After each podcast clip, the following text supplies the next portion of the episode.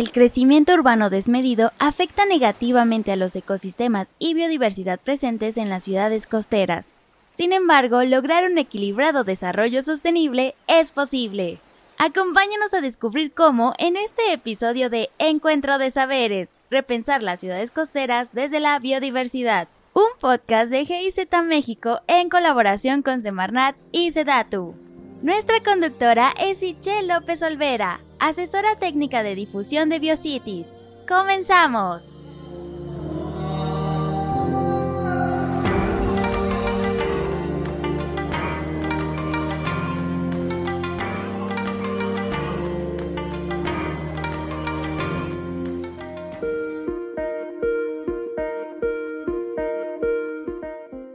Buenas tardes de nuevo a nuestro encuentro de saberes repensar las ciudades costeras desde la biodiversidad en esta sección en donde estamos platicando con personas expertas en distintos temas sobre desarrollo urbano, biodiversidad, etc. Y el día de hoy tenemos como invitada a Melina Castro Urquiza, quien es directora general de Desarrollo Urbano y Vivienda de SEDATU me gustaría que nos platicaras un poco qué es un programa de desarrollo urbano y por qué sería relevante para una ciudad contar con un programa actualizado. Pues mira, un programa de desarrollo urbano es un instrumento donde las autoridades municipales pueden utilizar para planear los espacios físicos por un lado con los que cuenta y por otra parte los recursos que tiene disponibles, ¿no? Empezando con los recursos naturales, no hacer un uso eficiente de los recursos que tiene, pero también otro tipo de recursos. Por ejemplo, en ese instrumento tiene que ver cuál es el suelo disponible en el territorio donde está, cuál de ese suelo es apto para el crecimiento y el desarrollo urbano y cuál no y entonces empezar a crear acciones para que el crecimiento se dé en el suelo donde, donde sí se puede, digámoslo así, donde hay condiciones y donde no, pues crear las barreras para que eso no suceda, ¿no? Y entonces en un programa de desarrollo urbano lo que se busca es a ver eh, cuáles son las necesidades de la población incluyendo también obviamente necesidades de empleo y de inversión, para que entonces eh, se contribuya al crecimiento de esa población, al crecimiento económico con acciones concretas, con proyectos concretos. Es muy importante porque es, un instrumento que sirve para la toma de decisiones y sobre todo porque uno de los ideales de la planeación es que la población participe, o sea, que la población eh, esté de forma activa diciendo, estas son las necesidades y problemas que tenemos y de esta forma quisiéramos que se solucionara. Nos mencionaste que es un instrumento que sobre todo es del uso de las autoridades municipales, pero entonces, ¿qué tiene que ver SEDATU en este programa?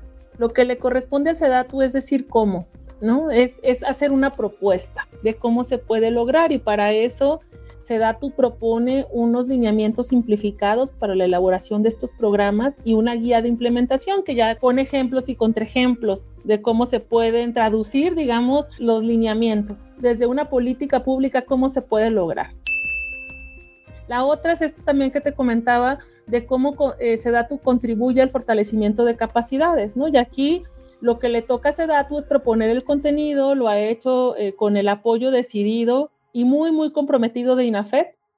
Y lo que le corresponde al municipio desde mi punto de vista, ya con estas dos cosas que comenté, tanto fortalecimiento de capacidades como la creación de un cómo, una referencia metodológica, es participar, es enriquecer. Mucho lo que sucede en estos espacios es que como hay eh, municipios con diferentes características y capacidades técnicas, eh, ya algunos resolvieron problemas que otros apenas están visualizando.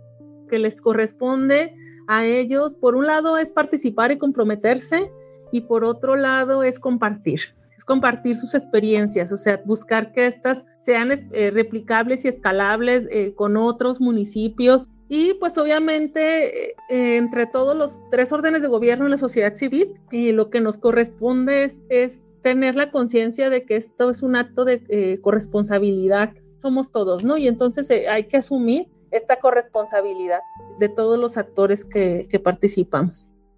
Como tú dijiste desde el principio, es un instrumento que debe hacerse con la participación de la población. Oye, ¿y por qué consideras relevante integrar la biodiversidad y los servicios ecosistémicos en el diseño de estos programas de desarrollo urbano? Consideramos que es de primordial importancia que se consideren ciertos criterios y parámetros de cómo hacer el cuidado ¿no? de la biodiversidad y los servicios en las ciudades costeras para evitar un modelo de crecimiento urbano expansivo que sucede en cualquier tipo de ciudad, no solo en las costeras, pero en las costeras un modelo de crecimiento urbano expansivo sí tiene efectos, digamos, distintos. O sea, entre los que me gustaría resaltar es se reduce o se elimina la protección ¿no? ante embates meteorológicos de la población que vive en en esas zonas. Dos, pues empieza también a crearse una mayor erosión marina de la que debería, digamos, tener eh, naturalmente. Empiezan a eliminar zonas de manglares porque la línea de costa se hace como más pequeña. Entonces, todos esos son efectos negativos que no queremos tener. Por eso es bien importante eh, crear no solamente criterios de cómo se incorpora, sino también hacernos un planteamiento serio en relación a eso para que se, se quede este, este criterio en los planes y programas y, cómo lo vamos a estar vigilando, no solamente el qué, sino también el cómo.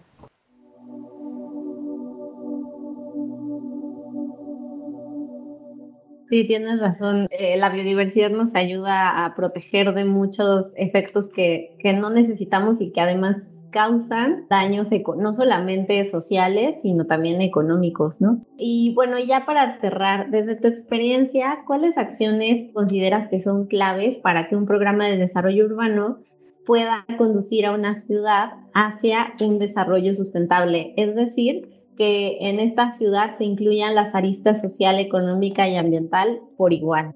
Pues mira, es una gran pregunta, ¿no? O sea, digamos, hablando, voy a empezar con el tema que teníamos, que es el de ambiental. Creo que ahorita el reto eh, se traduce mucho en acciones de mitigación este, ante el cambio climático. Y entonces lo que tenemos que buscar es lograr ciudades resilientes. Y eso, pues, ¿cómo lo hacemos? A través eh, de acciones concretas que nos permita adelantarnos a los posibles eventos que puedan suceder donde de acuerdo a las características, en este caso, por ejemplo, si estábamos hablando de zonas costeras, tener un plan de gestión integral de riesgo, ¿no? En el caso de, que sucedan eh, imprevistos situaciones, tenerlo así. En la parte social, instrumento de planeación es una de las mejores herramientas para disminuir las desigualdades existentes.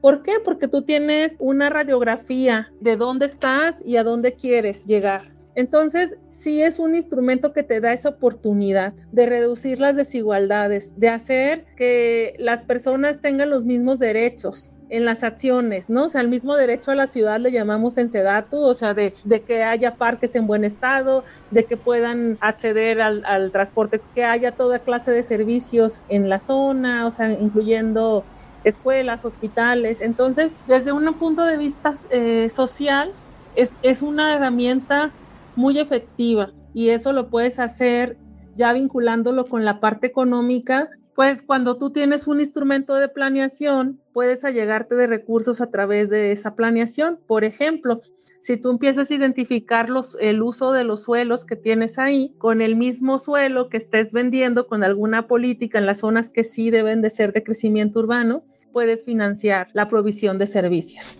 Además, pues sí, o sea, cuando tú tienes esta planeación, empiezas a identificar qué fuentes de empleo puedes generar y qué inversión necesitas atraer para eso. También hablando desde un punto de vista económico. Entonces, sí, por eso es súper importante que las autoridades municipales entiendan la importancia de un instrumento así porque muchas veces nos encontramos con este tipo de argumentos de que no tengo suficientes ingresos en el municipio para crear este tipo de servicios, este tipo de planeación, pero una planeación bien hecha puede ser un ciclo virtuoso en beneficio de la población, ¿no? Oye, muy interesante. Es un instrumento que integra absolutamente todo en una ciudad y me, me, quedo con esto de adelantarnos a eventos, reducir desigualdades, generar este derecho a la ciudad, pero también esta oportunidad que nos da de generar recursos para el ayuntamiento, pero también fuentes de empleo. Entonces, Pues muchas gracias, Melina. Nos despedimos de quienes nos están escuchando y les esperamos en la próxima sesión del encuentro de saberes repensar las ciudades costeras desde la biodiversidad.